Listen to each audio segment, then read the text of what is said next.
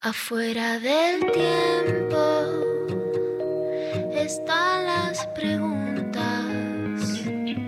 las luces y sombras que no tienen fin.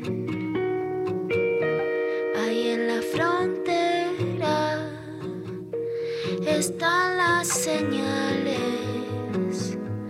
besando los bordes por donde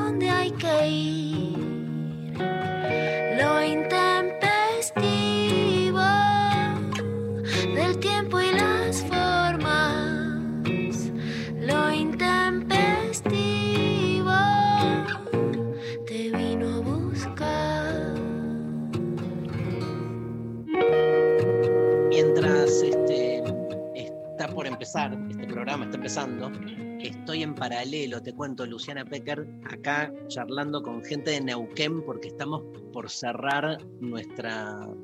Bueno, volvemos a, la- a los teatros con la Pecker. Eh, ahí estoy viendo, está, está costando como afinar el, el día, pero eh, tratando de cerrar nuestra presencia en Neuquén. Bueno, ya volvió a la venta el, el show en Ituzaingó, que lo vamos a hacer el 9 de septiembre, este, y en Avellaneda el 23, o al revés, bueno, eh, pero son esas fechas. Y nos vamos a Bahía el, el 10 de Ah, septiembre. nos vamos a Bahía. Este, nada, volvemos a viajar con la Pecker. ¡Qué lindo! 9 de septiembre, no lo puedo creer la alegría que tengo. 9 de septiembre en Ituzaingó, 10 en Bahía Blanca y 23 en Avellaneda. Tal cual. Y ahora estamos viendo de, no sabemos todavía bien la fecha, estamos como este, acordando ahí con eh, los productores para poder ir a Neuquén, que nunca fuimos juntos. Yo fui un montonazo de veces. La última vez que fui a Neuquén fui con mis dos hijos. En el 2019 fui a la, a la feria del libro y Yo me me acuerdo. acompañaron. y yo, ¿Y vos qué hacías? no sé, Estaba chocha. la estaba pasando bomba. Yo dos fui a la misma feria, pero no fui en el mismo momento, pero me acuerdo todo lo que me contaste sobre, sobre la feria y que fuiste con tus hijos. Tal cual. Bueno, ¿cómo andan? Buen día. Hoy es jueves. Estamos a full. Este, tenemos un programazo. Vuelven las dos Marías. Hoy hay una que. Mancó, mancó una, una tercera. una caída. De cama.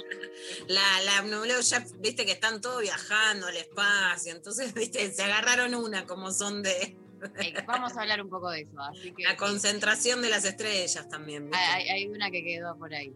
¿Vamos a hablar del, espacio? Vamos a hablar del espacio. Sí. Qué lindo que. De repente soy experta en astrofísica. ¡Epa! Sí. Wow. Tu sueño, Mari. ¿Sabés ¿Viste? que Que hay que concretar los deseos. Es verdad. ayer volví muy tarde a mi casa y nada, me esperaba un regalo de la mamá de María, comida, obvio, que me lo ingerí a la una, una de la mañana. ¿Estaba rico? Re, igual. ¿Qué era? dejar- Grande no, no. No podemos, no, No, podemos. No lo podemos decir. No lo podemos decir. Después te, después te, lo, te lo mandamos en privado, obvio. Em, pero estaba muy rico, muy rico. Y me puse a ver el capítulo 1 de la segunda temporada de The Gift. Con la novedad, la novedad de que se, increíble de que se abre, digamos, una historia paralela con todo cambiado, que no, no me esperaba que, que fuera por ahí. Este, así que me encanta, me encanta aparte el look. incrementa mucho la dimensión de la diferencia temporal, que Y es muy- lo que vos tratás en tu curso. Total, total. Y Por muy bueno el, el look de cómo todos cambian de look, ¿no? Por ejemplo, eh, tu arqueólogo eh, ahora está hecho un... Mascareta. Mascareta, un Ah, empresario, Igual dueño me gusta mina, siempre. pero, este, pero los dos están buenos, ¿no? Los dos son lindos, o te gusta más uno. Sí. No, no. O sea, cuando la vi, dije, este es el.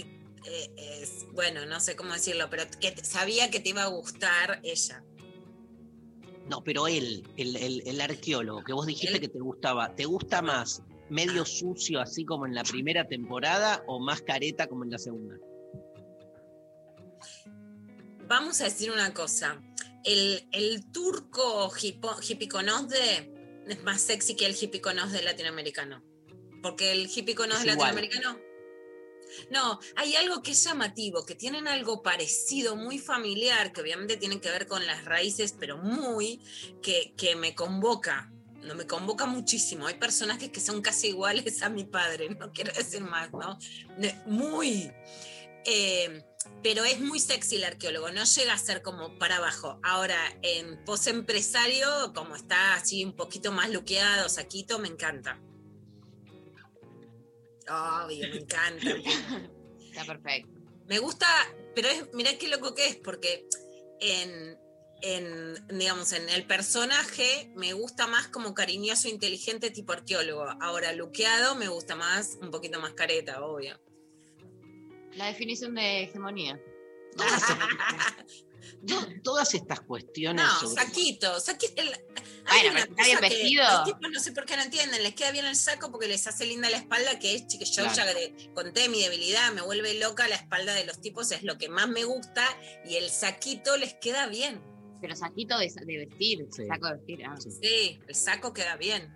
Cuando yo era chica, los pibes de mi edad, hay uno en especial que recuerdo, porque además volvió su fantasma de estos días, pero bueno, usaban saco. Porque agarraban como los sacos del abuelo, era, fue como una moda. Yo me ponía en las corbatas, mi abuelo, yo también usábamos Qué saco. lindo. Les Me quedaba gustaría que vuelva buenísimo. esa moda. eh, Me usando saco. a la cama con saco. Bueno, con corbata. Las Corbata, chicas por Madonna usábamos corbata. corbata, saco y en cuero. Puede fallar, puede fallar. Puede- Te diría para la previa más que in situ. Otra cosa, Mari, que se usaba mucho, era el, pero era porque veníamos de, digamos, nuestros abuelos o alguien en la familia tenía trajes que tenían saco y chalequito. Entonces lo más cool era Ah, estar el chalequito. sí. Yo tengo un par de chalequitos de mi abuela todavía, pero, pero bajipones, no tan eh, como más. No, que eran los chalequitos del abuelo. Ojo Claro, claro, claro, yo porque tengo de lo la abuela. los chalecos del abuelo varón. Claro, claro. ponías el chaleco del abuelo varón. La otra era la camiseta de frisa de mi abuelo varón, que era la camiseta blanca típica de macho. Bueno, en las chicas, sin corpiño. Claro. Re. Bueno, todas todo estas eso, cuestiones sobre el cuerpo van a ser parte de un seminario que va a dar Luciana Peca. ¡Muy buen enganche! Eh, tremendo. Vi ahí que Escoltora apareció un día y dijo, ah, bueno, hay, hay un sorteo. Tengo eh, un premio. Tengo un premio y dije, ay, qué, qué- qué raro, porque venía todo muy grabado, la burocracia. ¿no? ¿Qué pasó? Se trabó el expediente, muchachos. Ah, Pusimos el cuerpo, ¿viste? Ahí ponemos, metíamos un poco, ¿Y qué sorteamos? un poco. Estamos sorteando un eh, pase, un acceso, un curso entero de Luciana Pecker, acá la, la putita golosa, la Lucky Luciana, nuestra compañera, con todas sus variables, eh, que eh, vas a estar dando, Lula, eh, poner el cuerpo, dar en la tecla, las nuevas narraciones de género sobre y con el cuerpo. Está, bien así, ¿no? Perfecto. Perfecto, Mari. ¿Y cuándo? Sábados. Ahí está, sábados de septiembre. Tres sábados de septiembre en el ciclo de revoluciones íntimas de Letras del Sur. Es por streaming, con lo cual, digamos, este, es un sorteazo este, porque el que lo gana ya tiene el acceso para las tres clases. desde su casa, se abre un vino, no sé, ¿a qué hora es? Eh, A las 18 horas para contar. Es el sábado 21 de agosto, el 28 de agosto y el 4 de septiembre por Zoom en vivo a las 18 horas. Y después lo que van a hacer es, como con los tres encuentros, van a armar, como que van a hacer un editado y van a armar como un audio escucha y se va a poder comprar el curso completo para poder como Excelente. oírla a Luciana. Perfecto. como audio Nosotros charlas. Las escuchas ya aparecen, ¿viste? Nosotros Estamos sorteamos. nerviosos, el espionaje ilegal, las- la radio escucha. Ojo con todo lo que podemos decir. Nosotros sorteamos la presencia en vivo y en directo online, la participación en el curso. Sí. El tema es el cuerpo, las nuevas narraciones sobre cuerpo, sexualidad, feminismo, todo lo que trabaja Luciana Pecker impresionante. Este, ¿Y qué tiene que hacer la gente para, para ganar esto? Bueno, la gente tiene que participar en el día de la fecha respondiendo la consigna que es ¿en qué programa de televisión te gustaría participar? Amo. Amo, es Amo. la mejor consigna del año. Y a mí me gustaría participar claramente en un culebrón, por ejemplo, en The Gift, ni hablar. Me gustaría ser el personaje del arqueólogo.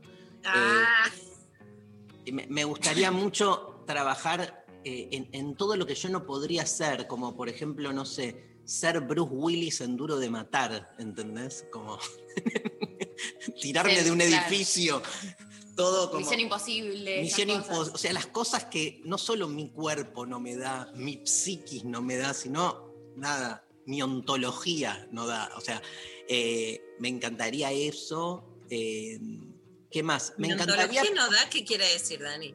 que ya directamente la constitución de mi ser no da. No hay, La, ma- la no hay esencia manera. no. La- no hay manera de encontrar una beta. Este, sí, y ahora hablando más en serio, me gustaría participar claramente en un programa de periodismo deportivo. Me gustaría estar ahí en el Con el medio, pollo viñolo. ponele, pero haciendo kilómetros. O sea, todo el mundo. ¡Pará ¡La con la concha de tu bocina! madre! No Como el fútbol o muerte que hace Weinreich ahora. No, pero lo, lo haría en serio. verdad. Lo haría en serio. O sea, participar de un programa. ¿Se escucha la bocina? Sí. No se puede creer. O sea, Yo quiero eh, una policía, una policía auditiva en la ciudad de Buenos Aires. Quiero mano dura con, con el tema de la contaminación auditiva, ya lo saben. yo también. María. Eh, yo quiero ir a 100 argentinos dicen. Me autoaplaudo. Me encanta. Me Porque encanta. soy, estoy convencida de que soy muy buena. En ese en pasapalabra también, pero estoy muy convencida de que sería eh, espectacular, como que rendiría muy bien en, en ese tipo de programas donde hay que preguntas y respuestas o, o decir. eh, aparte, si en argentinos dicen, es como, bueno, no sé. Siento que como que el, tipo de prueba soy buena, ¿entendés? Como Claro. tirando sentido común. Pero no te ves como Barassi, como No, conduciendo. no, quiero ser participar. participante de esos ¿Y cuál te programas. gustaría conducir? Quiero, ¿Sabes que quiero sentir la sensación de en cualquiera de esos programas tocar el botón? ¿Viste? Como hay, Claro. una cosa de ese botón que en, en su casa, bueno, no tenés en tu casa, nunca vas a experimentarlo a no ser que vayas. Yo lo Claro. experimenté en pasapalabra. con- Hacer tuk. haciendo tuk, claro. Y que se prenda la luz o tuk, Pero ¿qué, qué, el rosco, la rompo. qué programa te gustaría conducir? Mirá estos Con- aros que me regalaron en Unión Joyas que se llaman Me Amo, me encantan, Mari. Son para vos con todo ese amor propio que me encanta. Transmítimelo, porque yo me lo tengo que poner para que me salga. Vos lo tenés, me encanta. Lo tengo. Eh, me gustaría conducir. eh, Un intruso. Un intrusos. Rey, iba a decir eso. Los intrusos. escandalones. Lo- sí, como ponerme en o, o- u otros, no sé, así más de chimentos. Me gustaría como sentir esa cosa de, bueno, y, eh, ahora, eh, después de la pausa, vamos a descubrir de quién estábamos hablando. ¿Quién es el famoso eh, actor que anda eh, eh, fumando, no sé, haciendo cosas con otra señora y que no sé qué, todo así, y como que me vayan llegando mensajes. Ah, ¿Estás con el habano? ¿Estás con el. Con, Estoy, sigui- estoy siguiendo. ¿Estás siguiendo el tema habano? Estoy siguiendo el tema habano. Sí, sí. Yo a Pecker la veo conduciendo un intrusos. ¿No? Re. Una cosa así, ¿te ves, Luciana? Un intruso, me, me veo consumidora yendo, pero cada vez que voy incendio todo. Digo, controlate, controlate. Hago así. Pero una puede adaptar el formato. O sea, si vos conducís, es- el formato lo adaptás a vos. Por algo no me invitaron mamá. Fuimos, sacamos la ley de aborto legal. Te digo, lo usamos bien. ¿Viste? Sí. Tuvo incidencia nuestro pase con otras feministas por intrusos, pero me lo dijo así en la cara, ¿eh? No las invitamos más. Yo creo que- todo. Yo creo que la Pecker claramente. ¿Puedo elegir por vos, Pecker? Claramente Sí. elegiría un culebrón, elegiría Oh. ser ahí un personaje, digamos. Habría que ver qué personaje, ¿no? Para mí tiene que ser la mala. Si es la mala, la, la, la pobrecita. No, la mala. La mala La que. pobrecita me sale sola. La víctima, la- no, no te sale, no.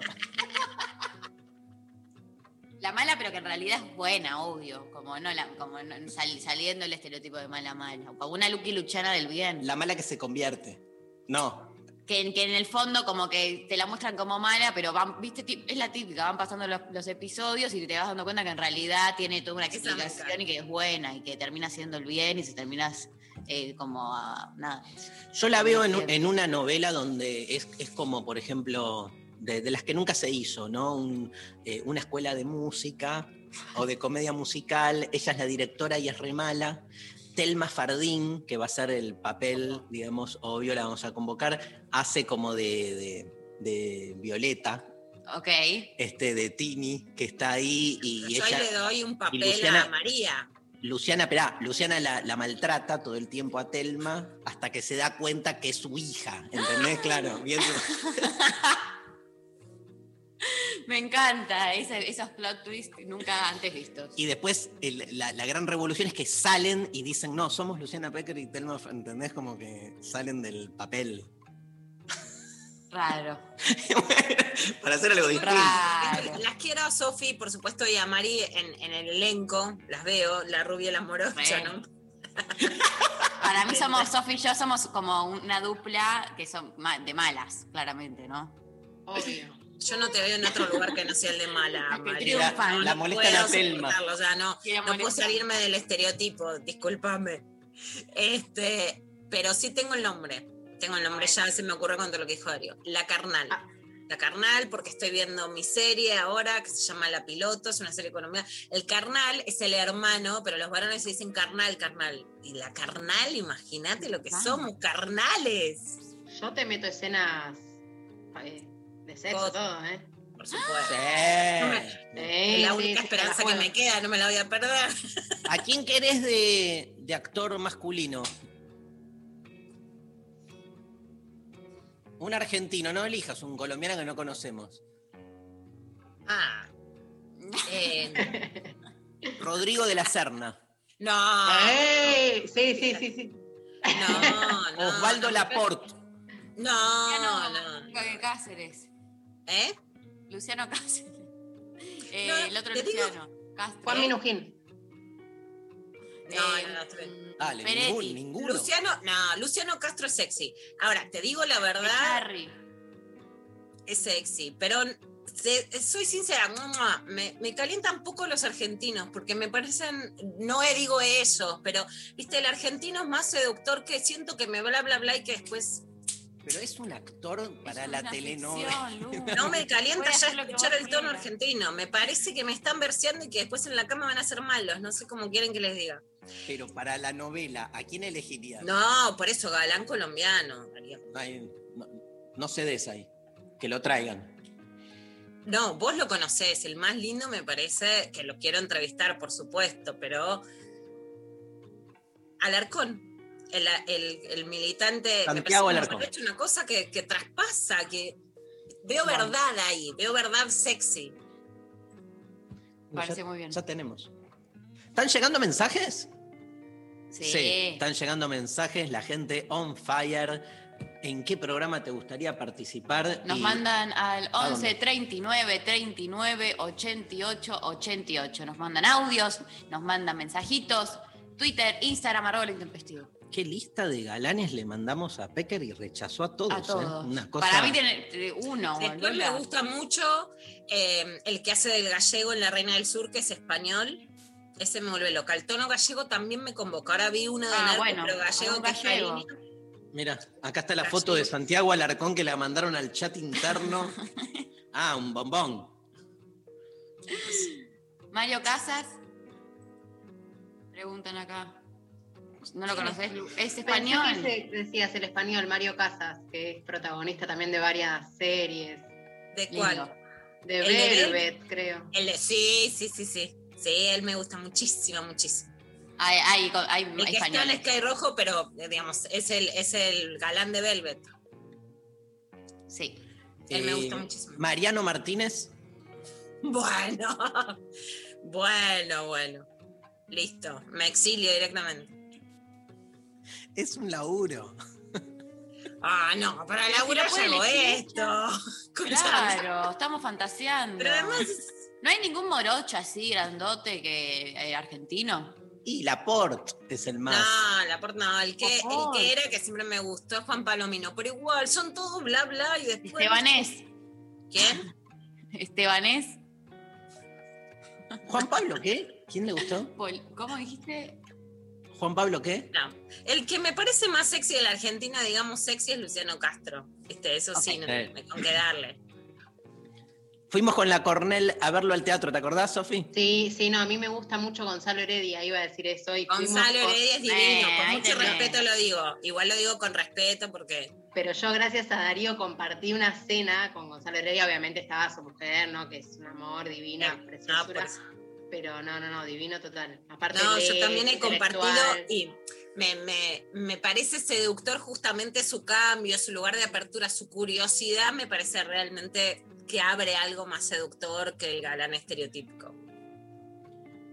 que el pues, argentino que se la sabe todas, básicamente, la verdad, no me parece seductora esa posición. No, no, sí. ya no, me seduce, es así. No es que me parece bien o mal, no me parece sexy. Para nada, comparto. Vamos a escuchar un poco de música. Yo elegiría de Galán a David Byrne, porque lo amo. Que me cante. que te cante. Que me cante. Con los Talking Heads. Temazo para la mañana de lo intempestivo. Road to Nowhere. Well, we know where we're going, but we don't know where we've been.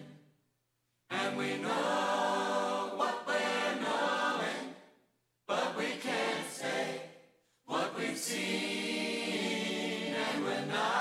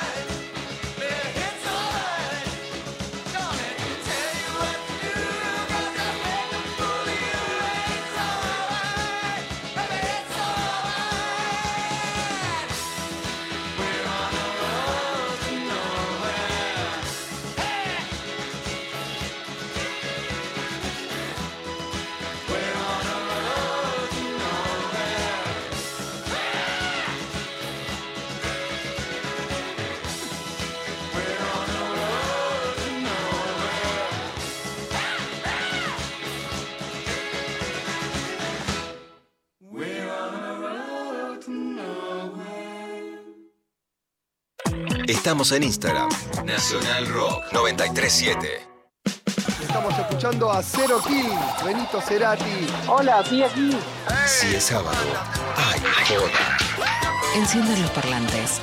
Deja que se quejen los vecinos. En mi caso, pero cuando yo era muy pibito, escuchaba mucho The Doors, por ejemplo, mucho house ambiental, ¿viste? Me acuerdo de mi viejo escuchando I'm Afraid of Americans, que es, bueno, Bowie con Trent Reznor. Y es el día de hoy que Bowie y Trent Reznor para mí son a los dos más grosos. Enciendan los parlantes. Sábados, de 20 a 22. Con Cucho Parisi y el francés de los decadentes.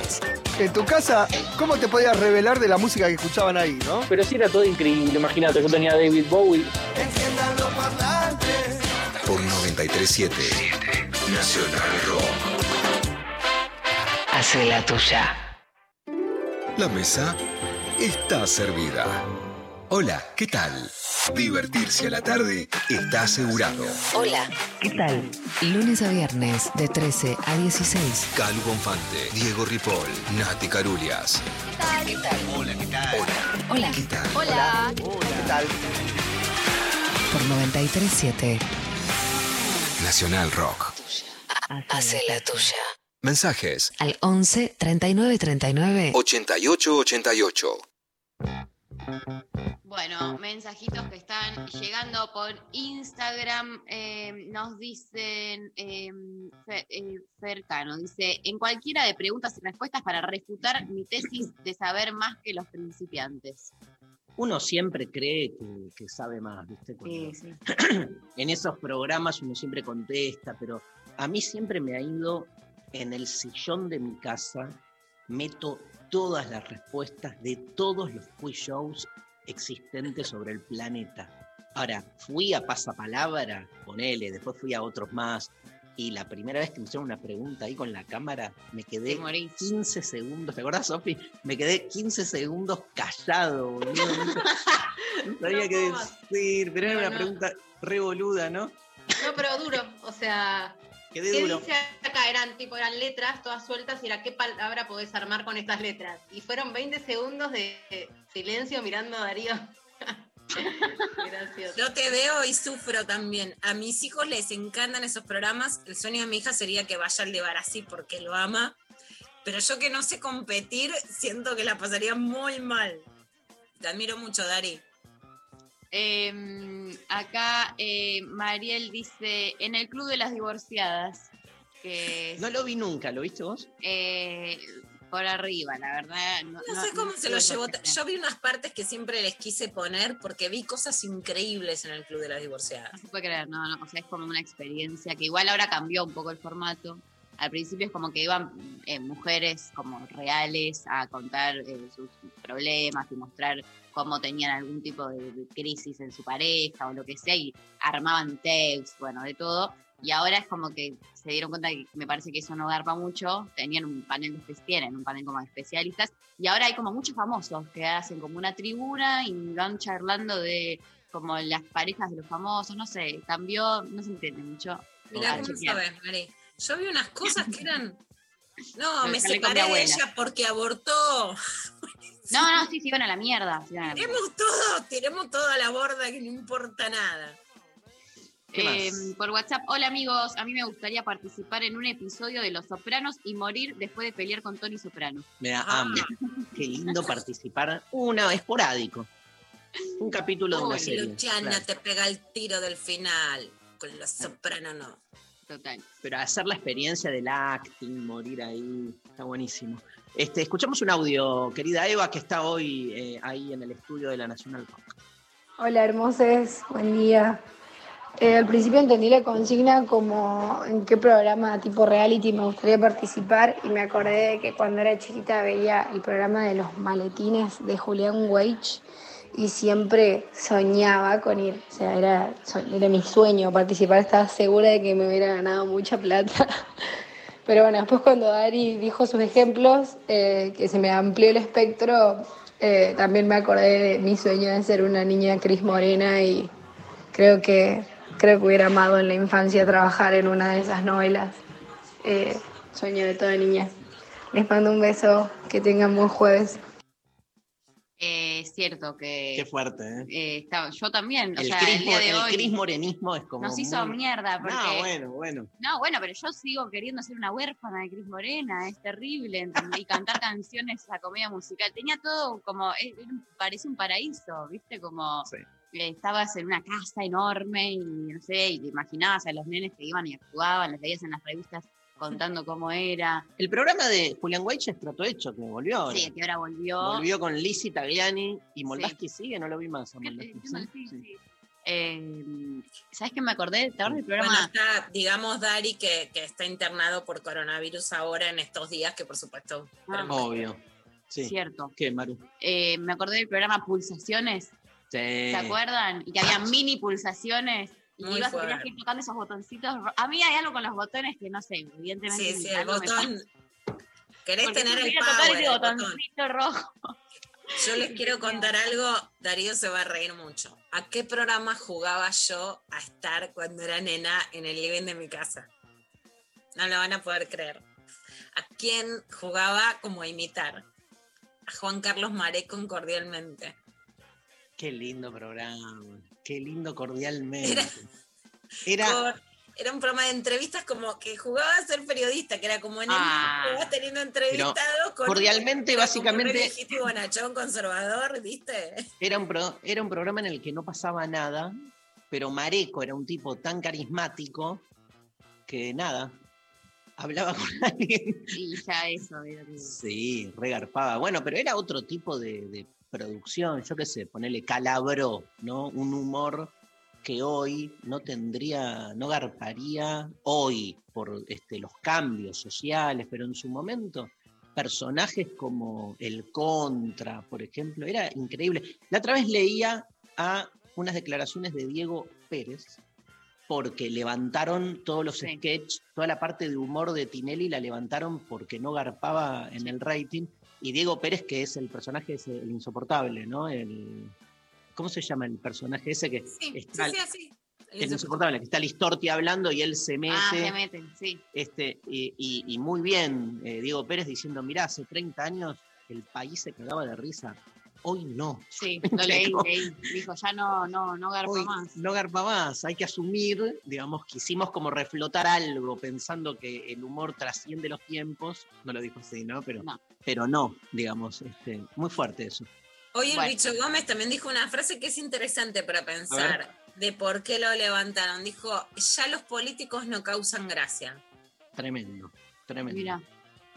Em, acá nos mandan, me sale la putita golosa en todas las películas de Johnny Depp. Otra opción, ser la mala que no se olvida de nada y su único objetivo es la venganza.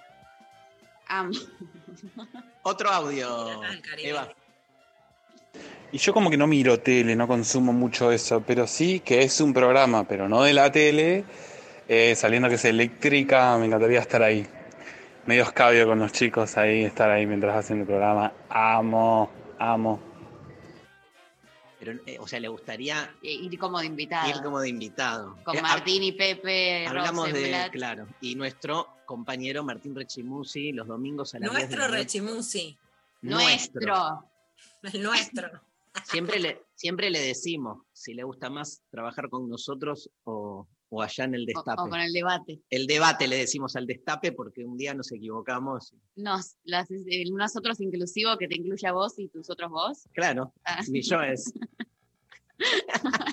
Em, acá en Instagram nos dice, eh, Ve- Vega dice, Capuzoto y sus videos, peluca y aparezco de atrás haciendo gestos con los brazos. Amo, amo, amo. A mí me gustaría, me re gustaría ser como coequiper de Capuzoto y hacer como humor juntes.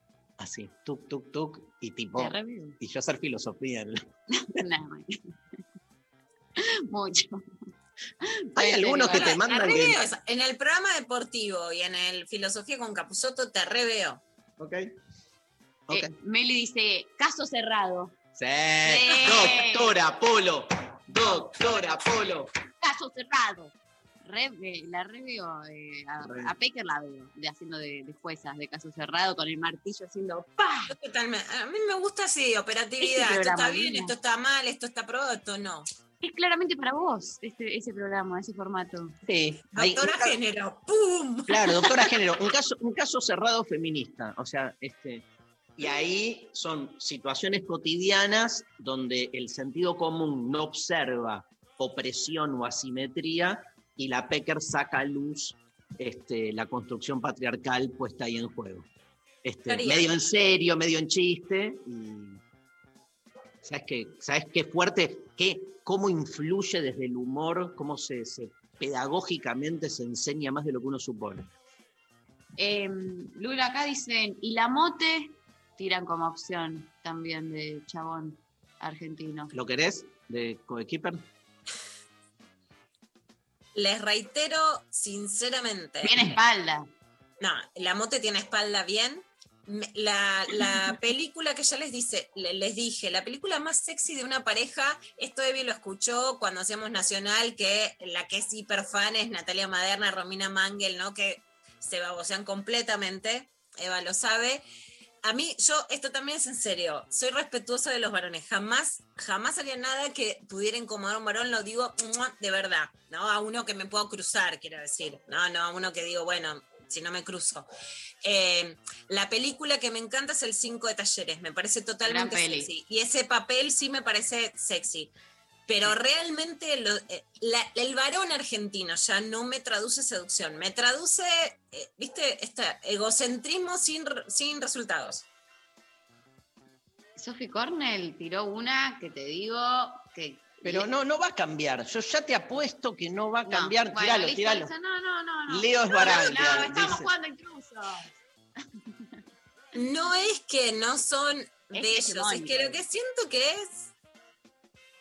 Vos los ves, por ejemplo, en la casa de papel, no te gusta o no la serie, pero que, o mezclados en series españolas, argentinas, latinoamericanas, cubanas, la película cubana.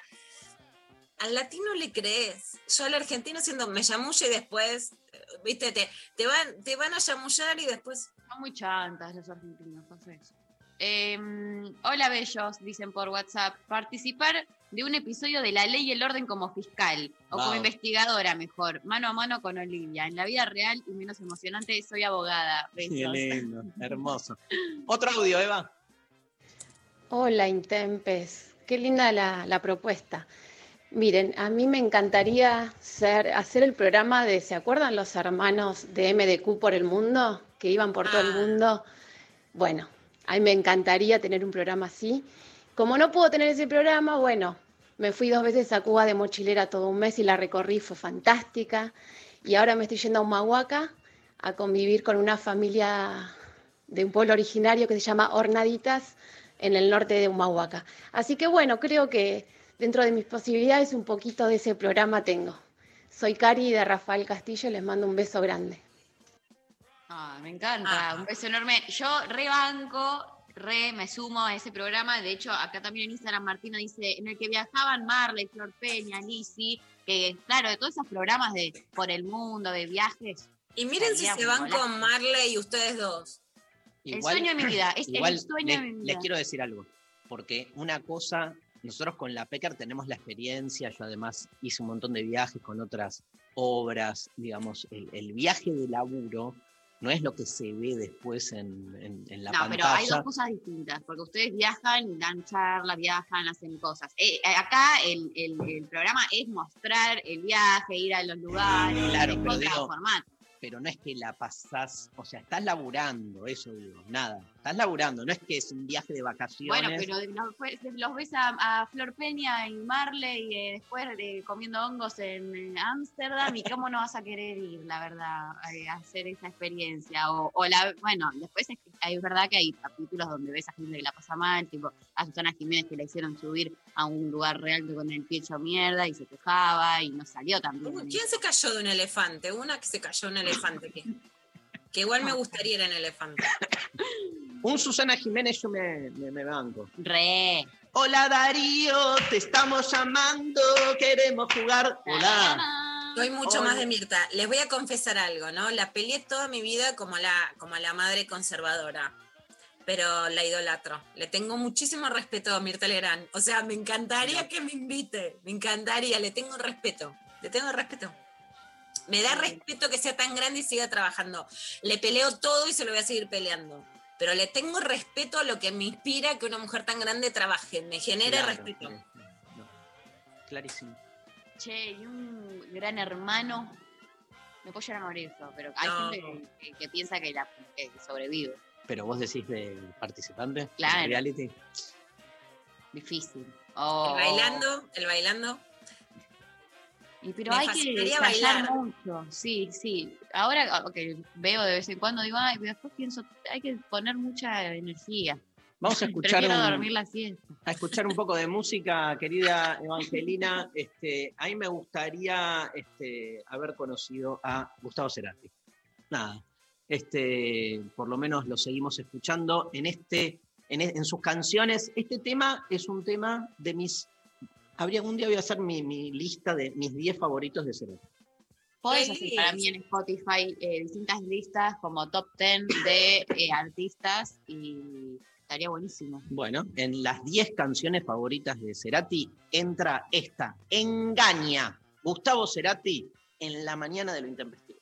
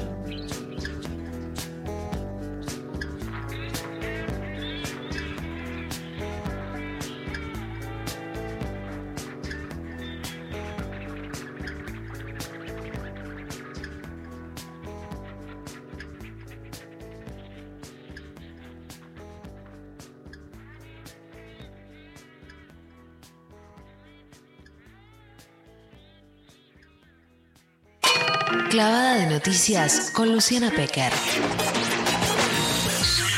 Solo verdad. Por más peligrosa que sea. Pecker y clavada de noticias. clavada de noticias con una gran noticia, Dari, que nos deja realmente de avanzada en el mundo y que, que es un paso muy por delante en América Latina. Sobre la mente lo tienen países como Australia, Nueva Zelanda. Es una, es una cuestión que parece burocrática, pero que es realmente de avanzada y que es que ayer en el Museo del Bicentenario, en la Casa Rosada, donde se presentó ya la ley de interrupción voluntaria del embarazo y el cupo laboral trans, también en una decisión del Poder Ejecutivo de darle, no solamente de promulgar medidas administrativas, que, que es en este caso la situación, sino de darles una entidad de política pública de primera línea, se presentó la novedad que se puede tener en la Argentina un documento de identidad no binaria, ni femenino ni masculino X. Es un paso que estamos dando que espero que termine el día en que en el DNI a nadie le pregunten si es hombre, mujer o lo que sea. Es eso lo que realmente tenemos que conseguir. ¿Qué le importa al Estado? ¿Qué le importa al Estado saber la orientación sexual de sus ciudadanos? ¿Qué le importa? No es lo que necesita saber de sus ciudadanos. Yo tenía un amigo que era presidente del Banco Provincia, que siempre recuerdo con tanto cariño, el Rolo Frigeri, que cuando yo le iba con estas ideas, me decía, vas muy rápido, loco, vas muy rápido. Me decía, mira, entre lo ideal y lo posible, vayamos por lo posible, porque estamos cada día más cerca de lo ideal.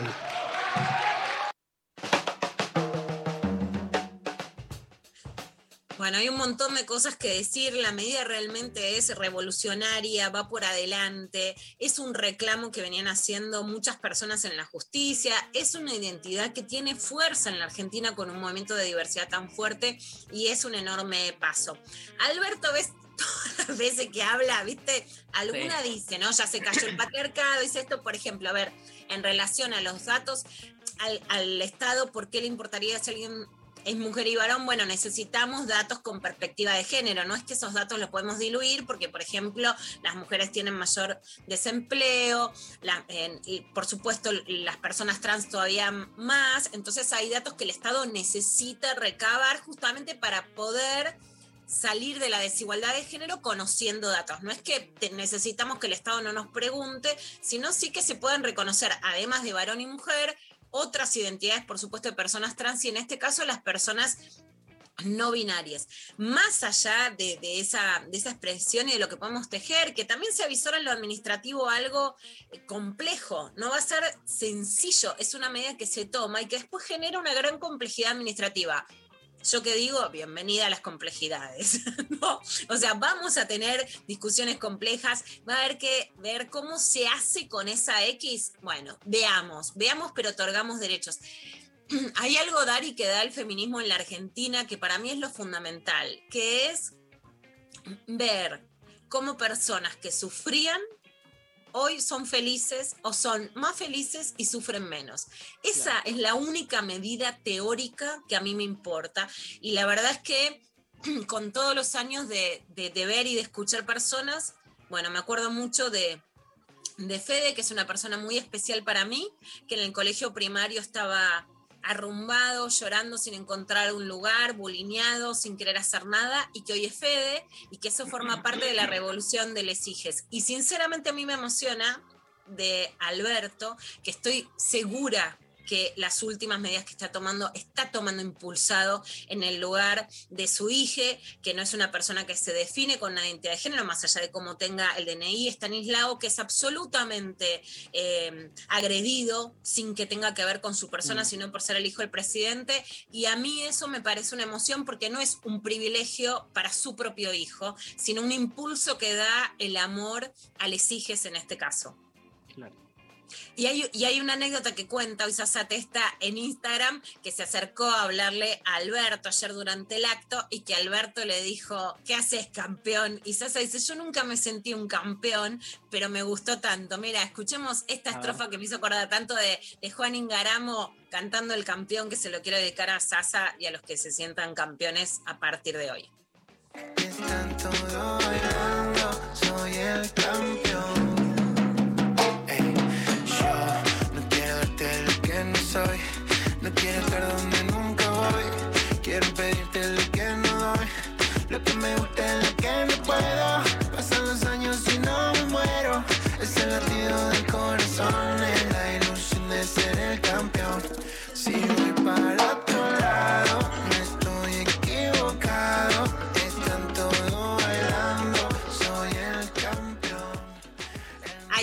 bueno, el campeón de Juan Ingaramo, que es una canción bellísima, y eso me parece que es, ¿no? Para los pibes que sentían que no tenían lugar y hoy se pueden sentir también campeones, ¿no? Que fíjate que campeones era los pañales.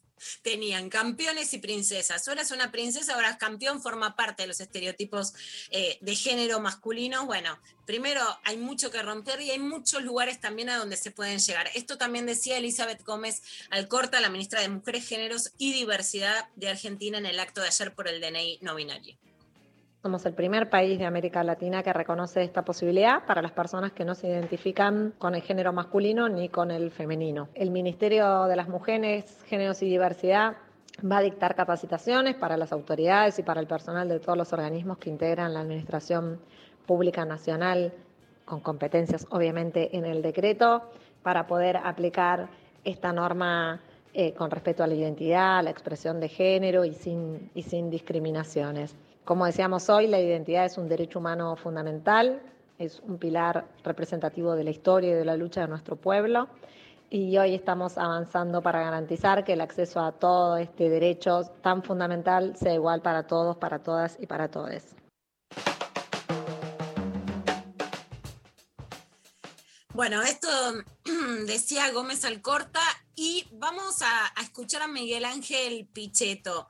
Por un lado, Pichetto fue el que dijo antes de las elecciones pasadas, del, de, digamos de las últimas que pasaron, que las mujeres que habían recibido lo que se conoce como la jubilación de amas de casa y en realidad fue una moratoria provisional eran mujeres que tomaban el té y entonces les caía la moratoria como un regalo por no haber hecho nada, ¿no? Es esa idea de las que no hicieron nada cuando en realidad habían hecho trabajos no remunerados. Se viene un anuncio muy importante de ANSES que está preparando Fernanda Raberta, que trascendió, pero que realmente es una revolución porque también es el primer país de América Latina más allá de que Uruguay, siempre un pasito adelante, las uruguayas se los reconocemos siempre, lo hablamos en el programa, que tiene un sistema público de cuidados, que va a reconocer por cada hijo un año de trabajo para que las mujeres puedan llegar a jubilar. 655 mil eh, mujeres que tienen ya 60 años, no se pueden jubilar, eso va a crecer en el caso de, la, de si son adoptados a, a un año más,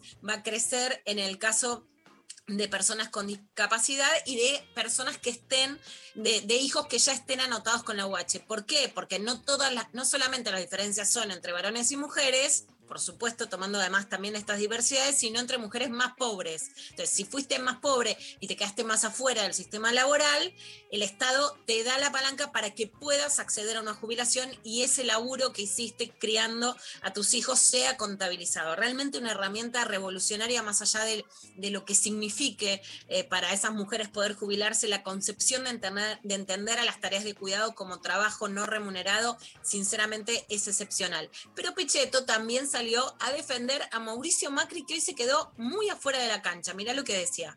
A ver. Yo creo que hay que defenderlo a Macri porque también es defender los que estuvieron al lado de Mauricio Macri, ministros, tienen que defenderlo porque tienen que defender su gobierno. El, el ejemplo más claro de, de, que la política es eso, de que en las buenas y en las malas hay que dar la cara, es el proceso del kirchnerismo. Aún en las peores circunstancias hubo mucha gente, hombres y mujeres, que la acompañaron a la vicepresidenta. Acá hay un montón de gente que no emite sonido. Entonces, esto es muy negativo para una fuerza política, porque parecería que el poder solamente está para ser disfrutado. Sin tenés... nombres, pero te referís no, no, a ministros. No, no, digo cargos, ministros serían funcionarios, referentes. Los que estuvieron callados. Todo el mundo sabe quiénes son los que estuvieron callados. Bueno, esto lo decía en TN, Dari. Yo me acuerdo que un día acá en lo intempestivo vos dijiste, bueno, se lo quieren sacar de encima a Mauricio Macri. Terminó pasando, ayer era un zócalo de C5N, ¿no? Un macrismo sin Macri. Lo que a mí me llama la atención es que se habló mucho incluso cuando él saca el libro como, una, el libro como, una, como un trampolín, una plataforma de relanzamiento política.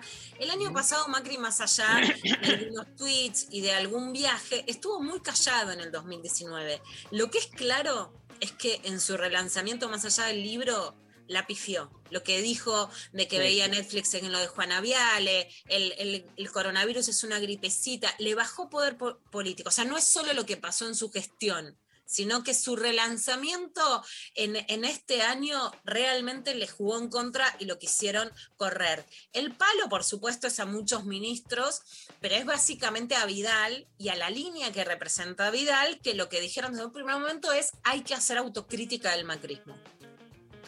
Y en esta interna, entre los que ocuparon un lugar y los que criticaron, ¿no? Patricia Bullrich y los que se quedaron callados. Lo que me llama la atención es que cuando, digamos, cuando gana el, el macrismo con María Eugenia Vidal como gobernadora de la provincia de Buenos Aires, escribe una columna que era La Calladita.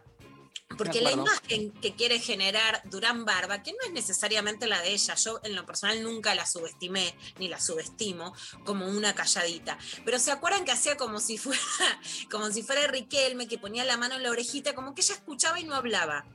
Pero vos fíjate como en el, digamos, era una imagen, ninguna dirigente llega a ese lugar de dirigencia política siendo una mujer callada. Pero eh, querían ponerla como contrapartida de Cristina Kirchner, que era la que daba discursos en cadena nacional largos, o sea, Cristina es la que habla, Vidal es la que escucha. Entonces, ser calladita era un valor. Ahora le están pegando por haberse quedado callada supuestamente frente al albertismo y por además no salir a defender a Macri de quien ella dijo hay que hacer autocrítica, ¿no? Entonces, esas posiciones, bueno, son interesantes en todo lo que se está jugando además con este cierre eh, de listas. Y Además, vamos a en el, en el relanzamiento o en el lanzamiento de, este, de, de Cambiemos, me parece que también hay una lógica interna, ¿viste? Te diría sistémica, donde hasta se vuelve necesario como un chivo expiatorio. O sea, lejos estoy de defender a Macri en esto, ¿eh? pero lo que digo es, Sí, sí, no, estoy de acuerdo. es absolutamente útil mostrar, bueno, nos depuramos de lo peor que teníamos antes, que es Macri, este, y entonces somos una opción eh, autodepurada, ¿no? Este, que ha hecho autocrítica y entonces tenemos ahora, estamos como mejor que antes. O sea, le es completamente funcional eso, ¿no? Completamente. Ahora, es una derrota de Macri que es una derrota 2021, no 2018. No 2019, claro, está bien. Sí, sí, sí. O sea, no es la derrota electoral de Macri. A Macri le fue mal este año, no solo con el libro, sino con su relanzamiento público, digamos, sí. generó, eh, no generó una reacción positiva, ni, ni, digamos, no fue ni más de derecha, ni no fue tolerado nada de lo que decía, digamos, no la Claro. pegó y tuvo una derrota en el, en el escenario político. Vamos a escuchar a Adolfo Rubinstein, el ex ministro derogado a secretario de salud, con lo que decía de la salud pública y el del radicalismo, que también es como un protagonista medio resucitado, inesperado, por lo menos en el nivel de protagonismo que está teniendo en estos días por los cierres de listas. Yo te tengo que confesar que obviamente la salud pública dejó de ser una prioridad. Y las prioridades se pusieron, digamos, en tratar de mantener la macroeconomía, el, digamos, todo lo que era el contexto financiero, por supuesto la economía y la producción. Y yo creo que la salud pública no fue una prioridad del gobierno anterior, no fue. De hecho, digamos, como simbólico cuando se tomó la decisión de, digamos, de eh, reformular los ministerios, salud pasó a ser este, secretaría, cosa con la cual yo estaba, estuve muy, muy en contra.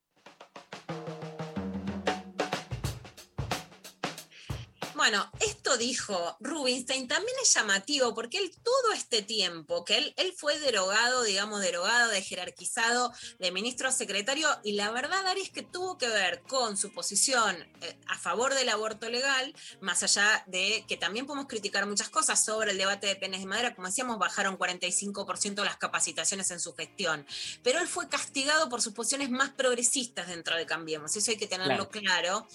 Fue castigado a quedar por debajo de Carolina Stalin, que era una figura macrista muy importante, ¿no? Como ministra de Desarrollo Social. En, en el nivel de la estrategia, es claro que, eh, digamos, derogar el Ministerio de Salud, más allá que lo hizo con otros ministerios, eh, fue un error que con la pandemia se paga, porque es un error de estrategia política, lo podrían haber sacado a Rubinstein, pero no de jerarquizar el Ministerio de Salud, ¿no? Es falta de estrategia, más allá incluso de cuánto presupuesto le pones, ¿no? Este poder, bueno.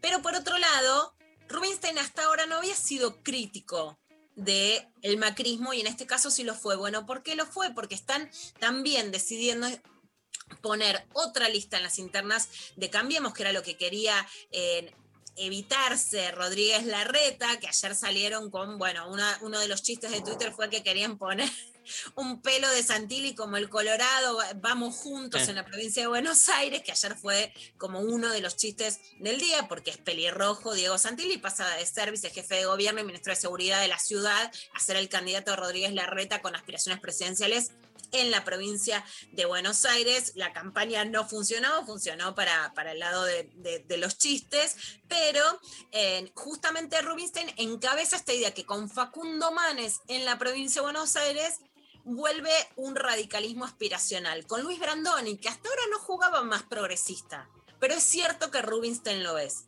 Es cierto que Rubinstein Sí, lo es. sí, es cierto claro. que representa un sector más progresista de Cambiemos, que también fue castigado por ser más progresista.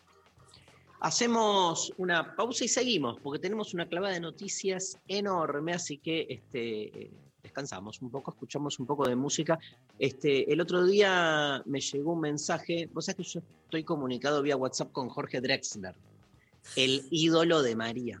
Y charlamos un par de veces y después, como suele pasar, este, nada, el WhatsApp te llegan mensajes tipo mailing. Entonces, difusiones. Drexler sacó su último tema después de 16 meses, pero me llegó un mensaje y era como si te dijera un domingo a la mañana. Y yo dije, ¡ay! Me escribió. Me escribió mí. Jorge. Y decía, bueno, después de 16 meses he vuelto a componer y producir una canción. Vamos a escuchar ese tema, un tema hermoso, ¿sí? Este, eh, para estos tiempos que corren, La guerrilla de la concordia, Jorge Drexler en lo intempestivo. Amar es ir a ciegas, el corazón despega mientras todo arde. Odiar es mucho más sencillo, el odio es el lazarillo de los cobardes.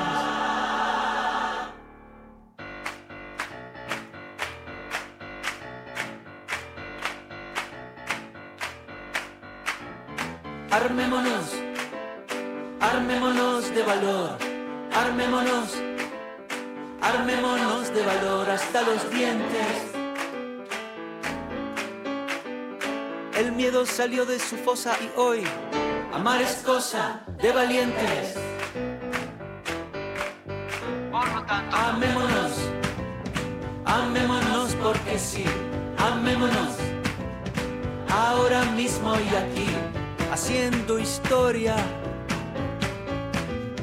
Soltemos al aire nuestras octavillas de la guerrilla, de la concordia.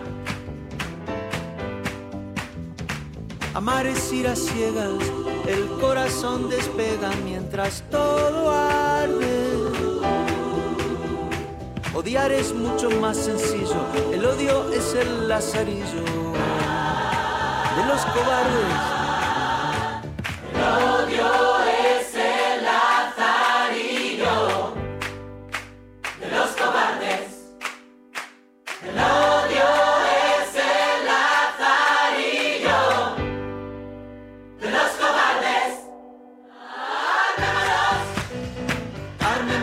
De valor, Armémonos, armémonos de valor hasta los dientes.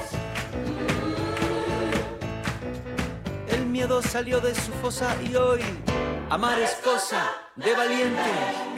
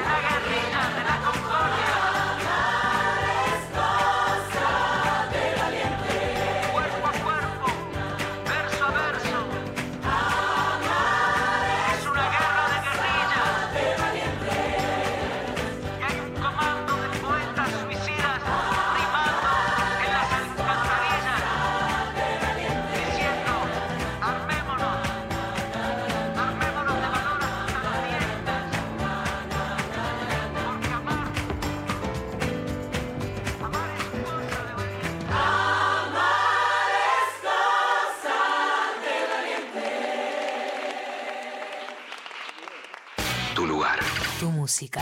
Una radio. Nacional Rock.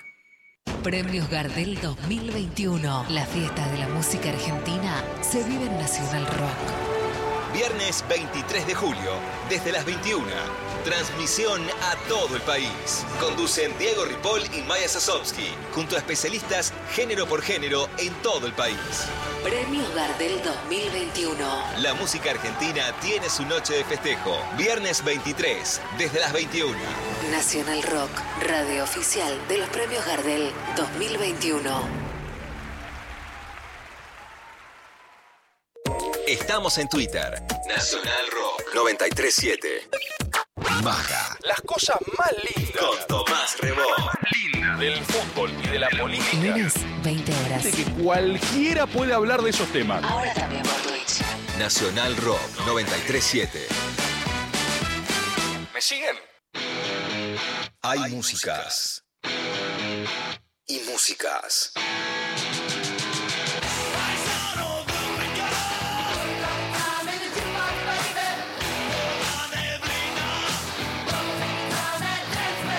Si confluyen, es el rock.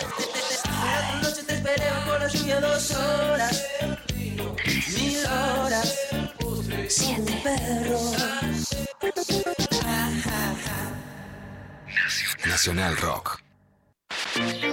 Clavada de noticias con Luciana Pecker. Libertad sin farsa.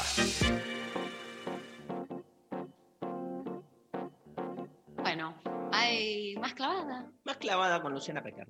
Más clavada de noticias, vamos a decir primero una muy buena noticia, que es que más del 50% de la población argentina ya está vacunada con una dosis contra el COVID-19. En términos globales es una muy buena noticia, en términos nacionales también, porque la mitad de la población mayor de 18 años ya está vacunada en la Argentina. Hay, digamos, un pronóstico de llegar mejor a la primavera y un clima más optimista, más allá de, eh, incluso Daria ayer, el, el, filósofo que entrevistamos, contaba que en Barcelona están pasando por la quinta ola, las variantes Delta, etcétera, ¿no? Bueno, en un gran conflicto es qué pasa con la gente que está vacunada con la primera dosis de Sputnik 1, que no tiene la segunda dosis y que pasaron los tres meses, que no es que se vencen, pero que eran lo previsible para darse la segunda dosis. Ese es uno de los temas hoy más conflictivos en la Argentina. Por un lado, los laboratorios Richmond ya están fabricando la primera y la segunda dosis. La primera fue aprobada por el laboratorio Gamaleya, pero la segunda no. La verdad que a mí me parece la expectativa más grande. Rusia no está mandando la cantidad de dosis que se esperaban para poder cumplir con esto. Y acaba de saltar un escándalo que va a dar mucho que hablar porque trascendió una carta de Cecilia Nicolini, que es la asesora presidencial que más gestionó el tema vacunas. Bueno, hay distintas formas de tratamiento periodístico de esa noticia.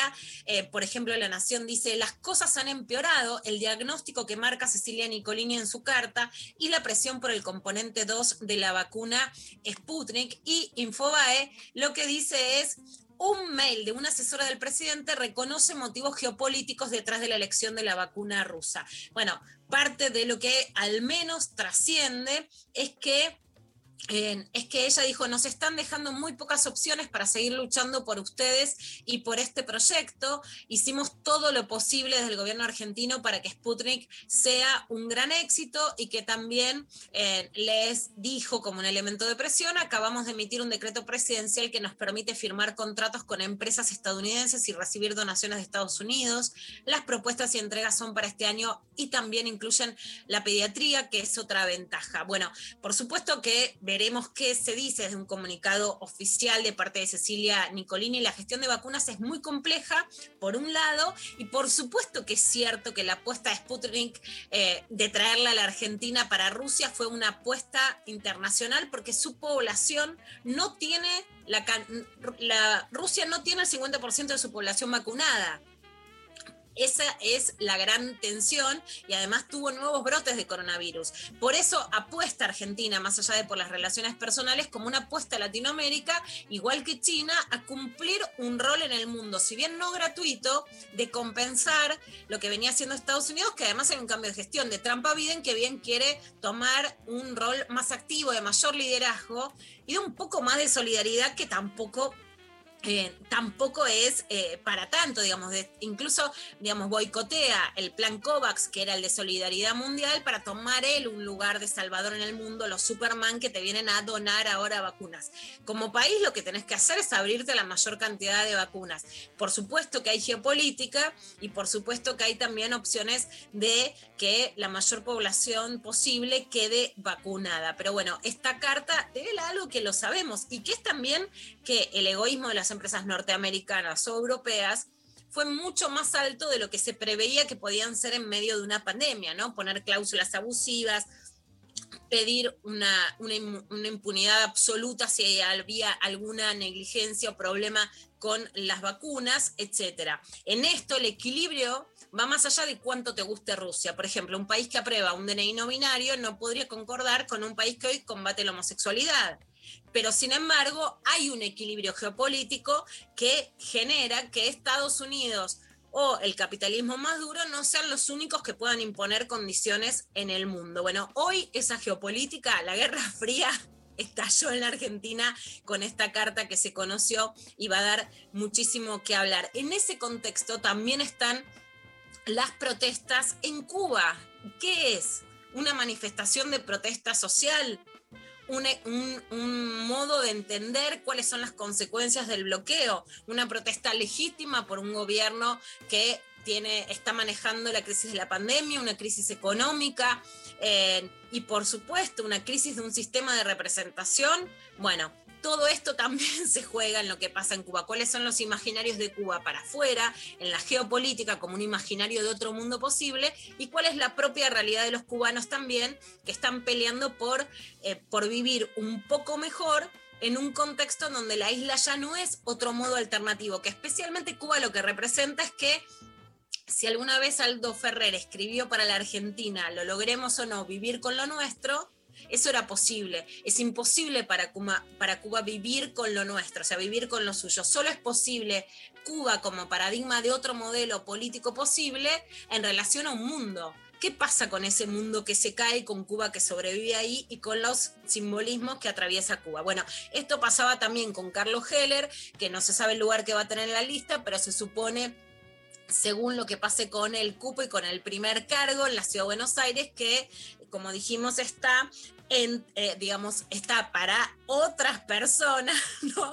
Por ahora, para Leandro Santoro o para Gisela Marciotti, Carlos Heller se supone en tercer lugar con un cargo muy expectante. Bueno, esto decía en la Cámara de Diputados sobre Cuba. En nombre de quienes integramos este bloque del Frente de Todos, este, nuestra absoluta solidaridad, nuestro compromiso inquebrantable con el pueblo cubano y una vez más, seguramente patria o muerte deseemos, será este, una forma en que celebraremos esta otra batalla étnica que los cubanos están. Bueno, estas eran las palabras de Carlos Heller. Por un lado, muy criticadas por la derecha, y por otro lado, también, eh, digamos, a mí lo que me resuenan esas palabras analógicas. No se puede analizar a Cuba desde el mismo lugar que se lo analizaba hace 20 años, patria o muerte, ¿no? Donde había guerrillas, revoluciones, etcétera, venceremos, y no se lo puede analizar solamente como una manifestación eh, igual que podemos analizar las manifestaciones en Chile, en Colombia, en Ecuador, etcétera, sin entender que hay un bloqueo norteamericano que lo que intentó fue desactivar justamente un modelo social en donde la apuesta por la educación, por la ciencia, por la salud, aún en un país muy pobre, generó un modelo que no es Cuba versus Estados Unidos, es Cuba versus Haití, un país en el que se puede balear a un presidente y que no puede soportar un terremoto y que tiene una de las cifras de más pobreza América Latina frente a un país que hoy está produciendo, por ejemplo, entre otras cosas, y ni siquiera porque esa vacuna sea la meca, una vacuna. Son modelos de desarrollo y de solidaridad distintos. Ahora, no se pueden leer en clave del pasado de los años 70 porque también, por supuesto, hay protestas que son genuinas en Cuba y que no se puedan tapar porque geopolíticamente la experiencia de Cuba sea superadora de otras revoluciones. Pero además de las marchas en contra, digamos, del modelo cubano, hubo también grandes manifestaciones a favor del modelo cubano. Vamos a escuchar un poquito solo para irnos para allá.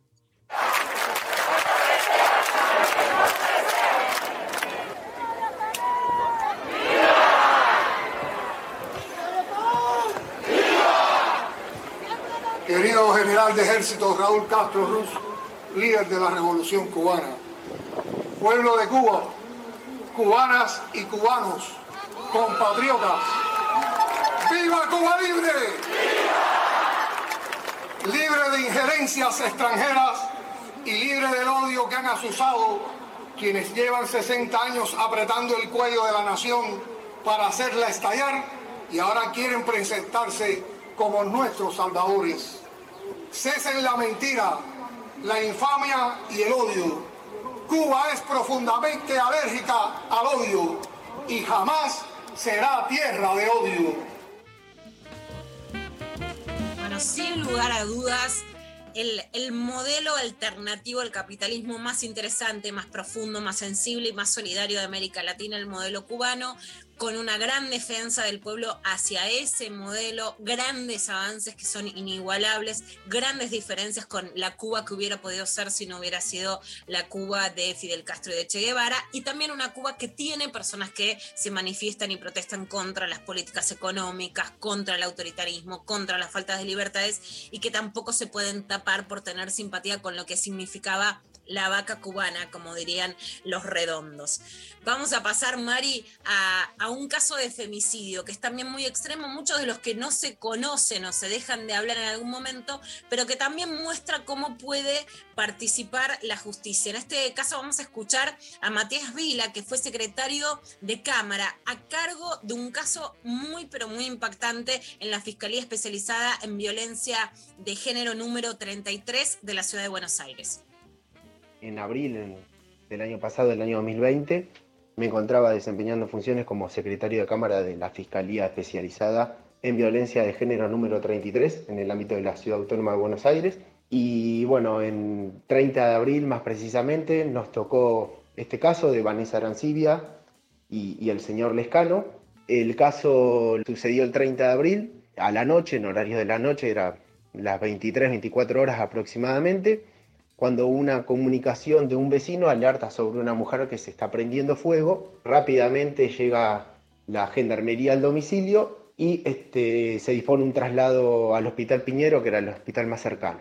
Ingresa la guardia, automáticamente pasa a la sala de terapias intensiva. Bueno, ella permanece en el lugar este, tres días de una dura y lenta agonía y fallece en el cuarto día. La intervención nuestra fue a las 48 horas, cuando el caso se recibe, se ve una cierta inconsistencia porque en un primer lugar se habla de un accidente, en un segundo instancia se habla de un suicidio y bueno, la verdad es que ante esas dudas uno empezó a profundizar más la cuestión hasta que se recibe en la fiscalía un correo electrónico de una amiga de Vanessa que nos este, pone en conocimiento sobre determinadas situaciones que Vanessa estaba padeciendo de su pareja, que no estaban en buenos términos, que estaban distanciados, separados, incluso Vanessa había conocido a otra persona, este, eh, sentimentalmente se estaba uniendo a otra persona y esto no era, digamos, del agrado del imputado, del acusado. A raíz de eso me comuniqué con este, un investigador que trabaja en el cuerpo de investigación judicial en el área de violencia de género.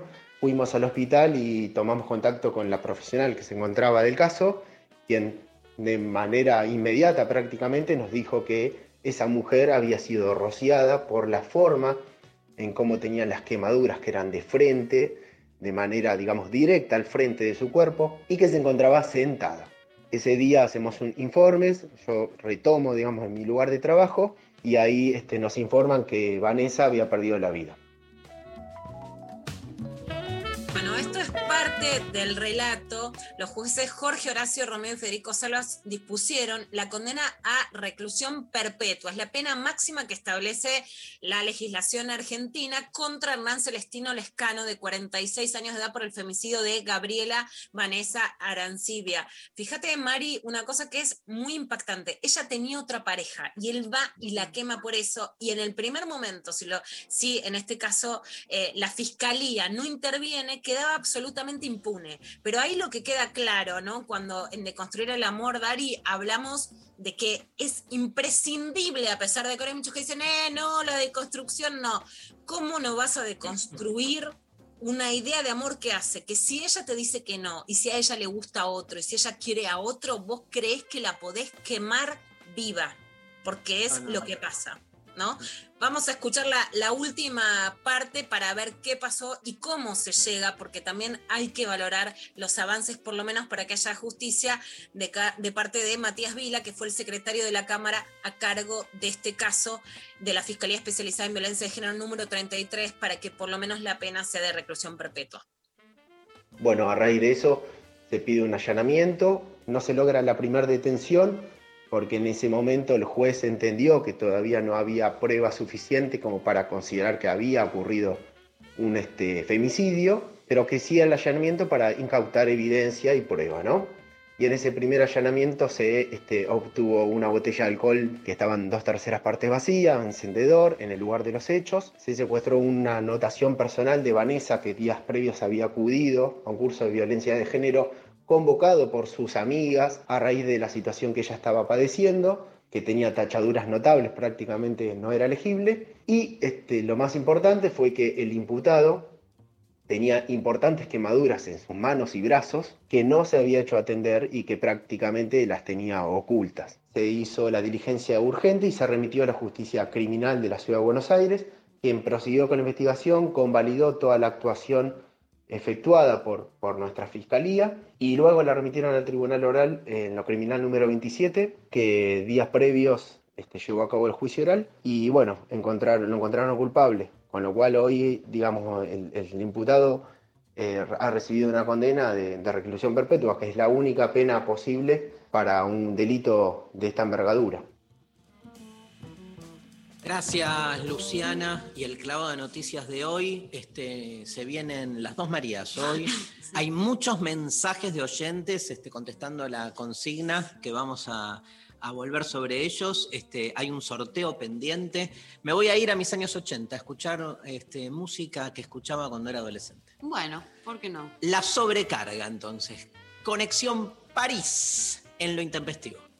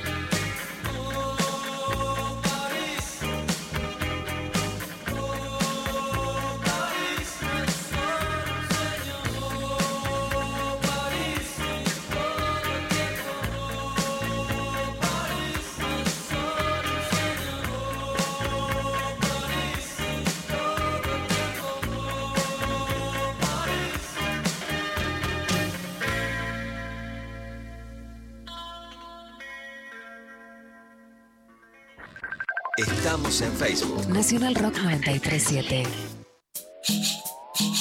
Los jueves a las 20, Atajo. Atajo.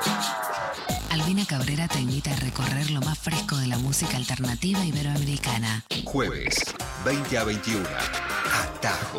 Por 937. Nacional Rock. Hace la tuya. Si tenés que recibir la vacuna contra COVID-19 y también la de la gripe, asegúrate de que pasen al menos 14 días entre una y otra. Más información en argentina.gov.ar barra salud barra vacunas barra antigripal. Línea 120 0800 222 1002. Argentina Unida. Información, música y delirio. Un gran plan. ¿Cómo te vas a enamorar de un dibujito? Me gustaba un dibujito. el que era el novio de Jeff, que tiene el pelo violeta. ¿Cómo no te va a gustar un chabón que tiene el pelo violeta? A la hora en que nadie se quiere levantar, Acá ya estamos con los ojos abiertos. Yo tuve una experiencia muy traumática. Fue entrar a Crónica, me invitó a la Velas Cara a su programa, y encontré a Carazo y Narizota tirados en un mostrador sin vida. Eh, Estaban durmiendo la siesta, tonto. Lunes a viernes, de 6 a 9. con Tapa, Marianita y el Tucu. Un gran plan. No, te digo de la manera que estaban, estarían borrachos, porque están todos doblados, aparte. No estaban bien guardados, ¿viste? No estaban bien Por descansados. 937. Nacional Rock. Hace la tuya. WhatsApp 11 39 39 88 88. Nacional Rock. De 11 a 13. Lo intempestivo. Nacional Rock. Marías, las tres Marías, las tres Marías, las tres Marías. Me la sube. Hoy las tres Marías. ¡Son dos! Hoy las tres Marías son dos Marías porque, Deconstruimos bueno, los tres Marías. hay que deconstruir. eh, ¿Quién dice que tres es tres?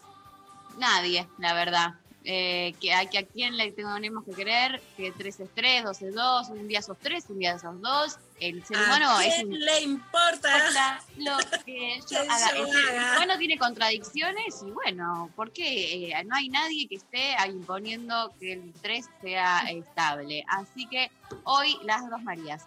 Eh, vamos a empezar con la primer María, que eh, no sé si vieron que en estos días fue trending topic y se estuvo hablando mucho de un, un señor, de un hombre, un varón blanco, hetero, eh, que es eh, la- el hombre más rico del planeta, llamado Jeff Bezos, que me Sí. encanta que se llame Bezos de apellido, es con Z, pe- pero Bezos, o sea, es buenísimo, porque capaz que no, no impactaría tanto, capaz que a los de eh, hablan hispana no les impacta. A mí me, impa- me- como que me, me resulta una característica divertida que el apellido sea Bezos. Es muchísimo. Bueno, Jeff Bezos es la persona más rica del mundo, de verdad, eh, el varón más rico del mundo, que es el eh, CEO, el jefe, ya no, pero ahora les voy a explicar, de Amazon, que es una empresa que, bueno, no sé, si no la conocen pueden googlear y ver bien, tiene mil ramas, o sea, abarca eh, a, eh, todo, básicamente, todas la- la- las, aristas de la industria y del comercio, porque podés eh, acceder tanto a cuestiones, en Estados Unidos se usa mucho para hacer envíos y ese tipo de cosas, como un mercado libre, digamos, pero de allá y de un, que está en un montón de otros países, también tiene toda una parte de audiovisual, ¿no? Tenemos Amazon Prime Video. Las librerías es- lo odian porque cagó el negocio de la librería, vamos a decir, ¿no? Cagó todo. te ponen, ¿Cómo se hizo rico? Bueno, haciendo mucho más pobre a los demás, obvio. Bueno, ahora vamos a ir a eso porque eh, cagó a todo el mundo, básicamente le cagó la- la- el comercio a un montón de gente en un montón de países, desde el mundo de libros, etcétera, envíos, etcétera. Y eh, él tiene otra empresa, aparte de Amazon, que se llama Blue Origin, que es una empresa de eh, cuestiones relativas a via- viajes al espacio, vamos a ponerlo en esos términos.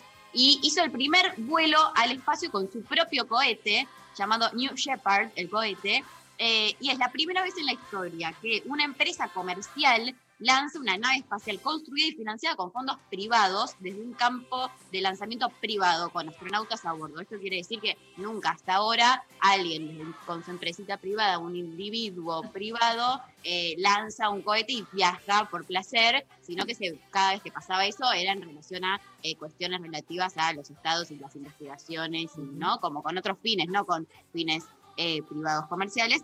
Eh, entonces, lo que se está buscando y lo que busca Jeff Bezos con esto eh, y su empresa Blue Origin es empezar a abrir la posibilidad de que personas vayan, paguen un pasaje, como pagas un pasaje de avión, pero para ir al espacio. ¿Y a Así, dónde- así, dónde- a así dónde como fue? te la cuento. Bueno, eh, Blue Origin realizó su primera misión tripulada, un trayecto que duró 10 minutos 18 segundos, nada más. Uno podría decir, bueno, que po- po- poquito, pero lo importante es que eh, salió desde el oeste de Texas.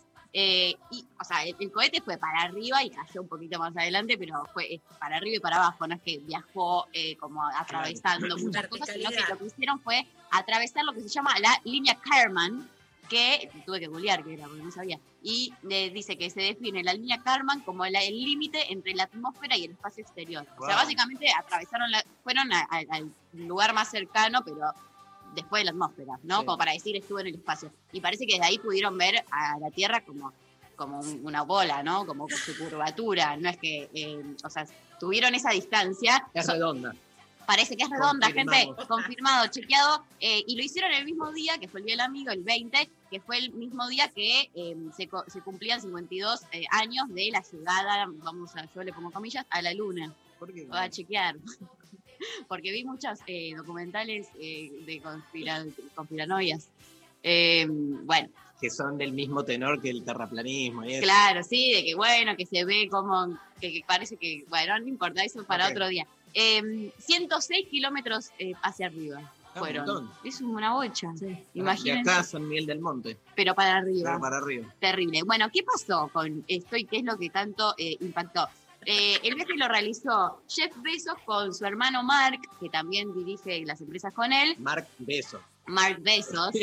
es terrible que se llame Bezos.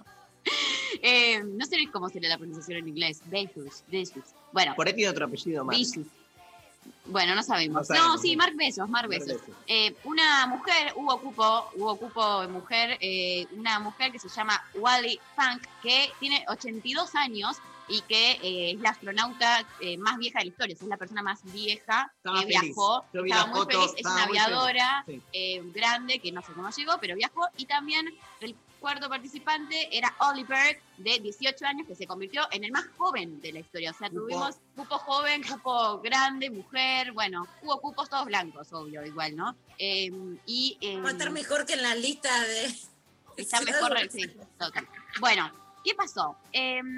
Bueno, Jeff Bezos dentro del, cuando ha- habla, cuando bajan, tanto una conferencia de prensa. Entre esas cosas, dice, por ejemplo, que esto es eh, parte de algo que no es que solo por diversión él se le cantó el orto, sino que es en pos de una industria y que le quiere, eh, dice, vamos a construir una ruta hacia el espacio para nuestros hijos y sus hijos, como no, De- a la gente le dijo. claro. Así que, eh, pero la polémica se desató por este audio que vamos a escuchar ahora, que se los voy a eh, traducir. Escuchémoslo, a ver. I also I want to thank uh, every Amazon employee and every Amazon customer because you guys paid for all of this. So, seriously, for every Amazon customer out there and every Amazon employee, thank you from the bottom of my heart very much.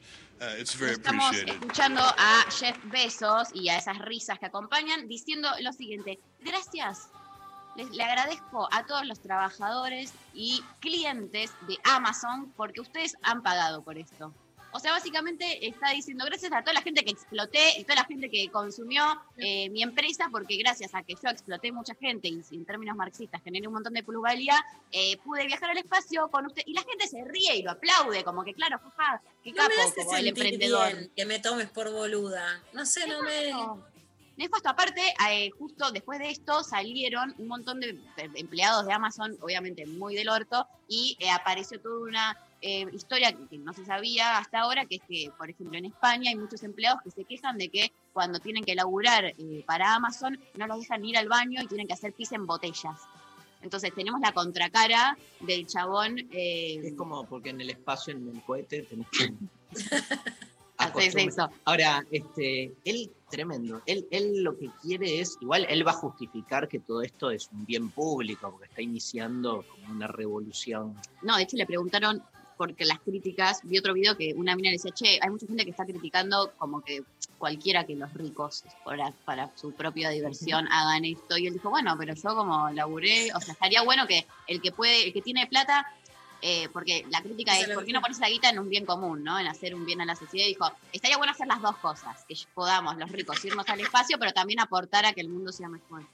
Como Eh, lo que dijo el, el, el movilero de TN. Si, si es tu plata, haces lo que querés, no traes el Delta, haces lo que querés. Exacto. Escúchame, pero, o sea, mañana la idea es como que vos puedas sacar un ticket, Sí, compras un pasaje por una cantidad de millones de dólares. irías hasta ahí y volverías. O sea, Sí, hay que ver si se expande y empiezan a viajar en viajes más largos o, o quizás te haces una vueltita y volvés. Hay que ver y todo eso todavía, viste, como que todavía no está muy eh, llevado a cabo. Así que, bueno, se vienen viajes al espacio. ¿Cuánto costaría un...? Mira, su- se subastó una de las de los de los asientos que no terminé de entender si el pibito de 18 años terminó siendo ese o no. eh, se subastó por 28 millones de dólares y la persona que iba a viajar dijo, dijo que al final no podía por un tema de agenda, entonces que se bajaba, pero un, un multimillonario le pagó a su hijo le- 28 millones de dólares para que viaje al espacio. Eh, así que si tenés 28 millones de dólares, yo viajo, ¿eh? Si lo querés pagar, estoy. ¿Cuánto ¿A usted le serían? gustaría? A mí no me gustaría, pero para nada. Ya a morir ¿Cuánto de, de la serían en pesos? 28 millones de dólares a 180, calculemos. Lo hacemos a 180, Este, que está el Blue. O sea, Sí. el, el espacio blue hagamos.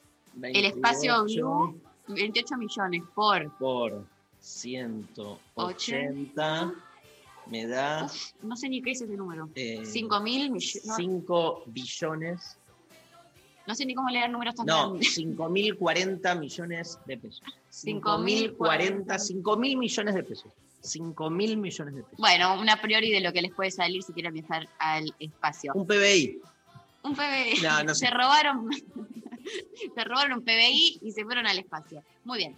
Eh, María número dos, Lula lo anticipó, contó algo en la clavada. Eh, en el día de ayer eh, generó mucha intriga eh, hasta que se supo de qué iba la nueva campaña de eh, Juntos por el Cambio en, eh, para eh, candidatear a eh, Santilli en la provincia, porque, bueno, ¿qué pasó? Eh, de repente personajes como Mauricio Macri, Carrió, Larreta, entre otros dirigentes del PRO, eh, subieron una foto que era básicamente un, como un, plano detalle de, un, de pelo, pelo, ¿no? Como que eran unas, unos, unos pelos que no se entendían si es que había un community manager que la pifió y subió mal la foto, si es que, viste, como que al principio te- yo tendría a pensar un montón de otras cosas, menos que era algo adrede a propósito.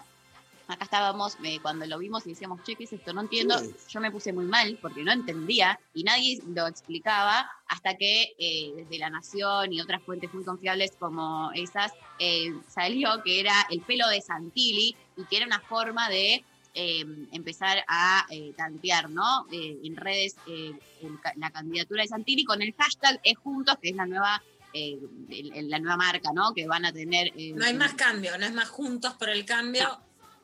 Ahora es juntos, solo juntos. Entonces el hashtag era es juntos y será la foto.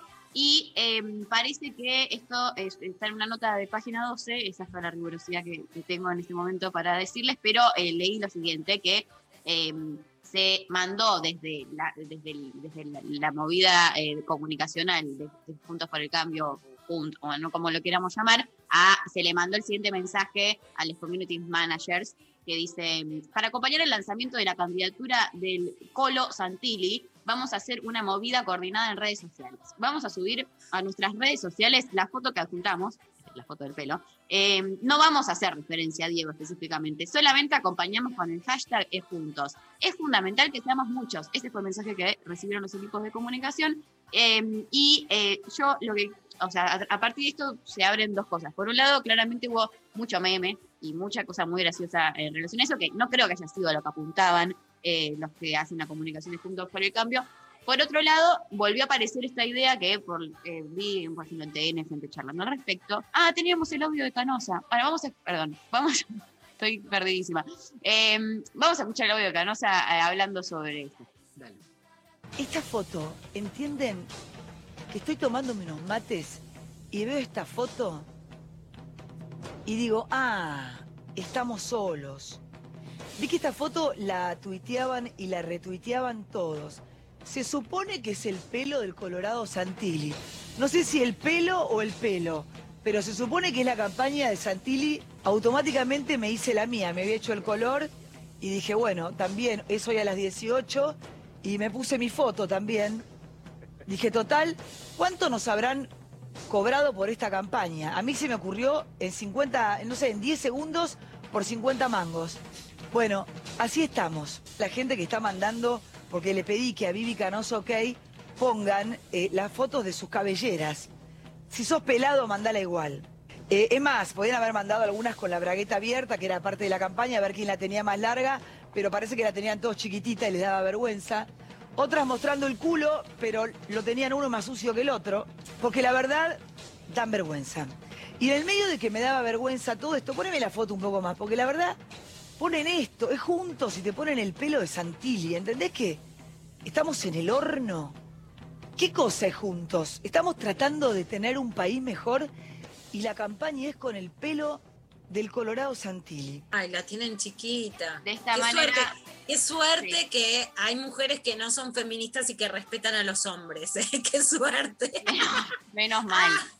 Sí, eh, por suerte tenemos eso. eh, pero bueno, sí, eh, esta es una, una ilustración un poco de lo que ayer eh, se comentaba en los distintos programas. ¿Qué pasó? Se volvió a pensar o volvió a salir el tema de cómo algunas campañas uno piensa que tienen que ser efectivas en relación a, eh, a ver cómo impactan en la gente y si el mensaje se transmite. No, viste como que hay una cosa de, ah, si no se entiende, entonces significa que no funciona. Y yo creo que, y, viene pasándose bastante con algunas campañas publicitarias, no quizás políticas, no vi yo por lo menos, pero sí de otro tipo de productos, que eh, esta cosa de la publicidad, cuanto capaz que es como súper misteriosa, engañosa y no se entiende bien, pero eso genera más repercusión que si Claro. sacas una foto de Santilli como, hola, soy candidato con un cosa al lado, y que de esta manera se generó quizás mucha más repercusión y un misterio que hizo que todas las redes eh, empezaran a estallar y se empezaran a hablar en un montón de lugares de qué está pasando. Entonces, hay que ver si, eh, no, capaz que estaban buscando eso. Juega no a favor igual. Eh, funciona quizás hasta más eso que, pero bueno, eso eh, queda como un tema abierto para ver más adelante. Quizás una nueva forma de hacer campaña. Mari, que les voy a hacer justamente para ver qué pasa cuando una campaña parece fallida, pero después no lo es y qué pasa con el Claro. marketing político. Uno es el libro El Mago de Andrés Fidanza, que hablamos esta semana, que es mi amigo de Planeta, que es toda una biografía de Jaime Durán Barba y la verdad es que es muy interesante ver cómo se instaló el macrismo, aún para ver si se quiere seguir algo que ya fue. Y la Sí. otra es un culebrón, uno de mis súper favoritos, que se llama La venganza de Analía, en donde Analía es la Jaime Durán Barba de México y de Colombia, y te Wow. cuenta esto, cómo hace para revertir una campaña que sale mal y volverla a favor. Muy bueno. Bueno, excelente las Amo. dos Marías. ¿eh? Las dos Excelente. Marías. Las dos Sabes que en, lo- Marías. en los años 80, en mis primeras militancias Sí. barriales, haciendo campaña acá en, en- en la JP de Capital, hacíamos, había una interna que era la interna Menem Cafiero, este, para decidir quién era el candidato a presidente, que ganó finalmente Menem, y eh, el padre de Santilli, Sí. que era dirigente de, de River, se Hugo, postulaba, si no me equivoco. creo que que no Hugo, era pelirrojo. se postulaba como, como candidato, como si te dijera diputado o algo así. Me acuerdo que era contra él la campaña. Nosotros íbamos con eh, eh, la lista de Chacho Álvarez. O sea, Este, era contra Santilli padre. Sí, sí, me acuerdo un montón de canciones que cantábamos en ese momento. A ver. No, no, no. Una. No las voy a cantar.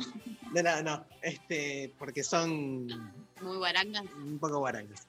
Pero, este, claro, porque era dirigente de- de- del peronismo y de River. O sea, hay mucha Ah, bueno. gente, mucha gente, digo, hoy por ahí, los más jóvenes que tienen como la fotografía de el PRO como ya un partido constituido, pero los que venimos del siglo pasado sabemos que la mayoría o gran parte de la dirigencia este, vienen del peronismo, ¿no? Este, hay mucho, incluso Rodríguez Larreta, este, viene del peronismo menemista, de la época del menemismo, este, donde... Bueno, no- Bullrich. Bueno, Patricia Bullrich. es- No, digo, pero de repente todos. No como- o sea, sí, sí, sí. Bullrich, Santilli, eh, Larreta, Ritondo. Pichetto. Bueno, Pichetto es el, el- el pase. Pichetto ya de- directamente.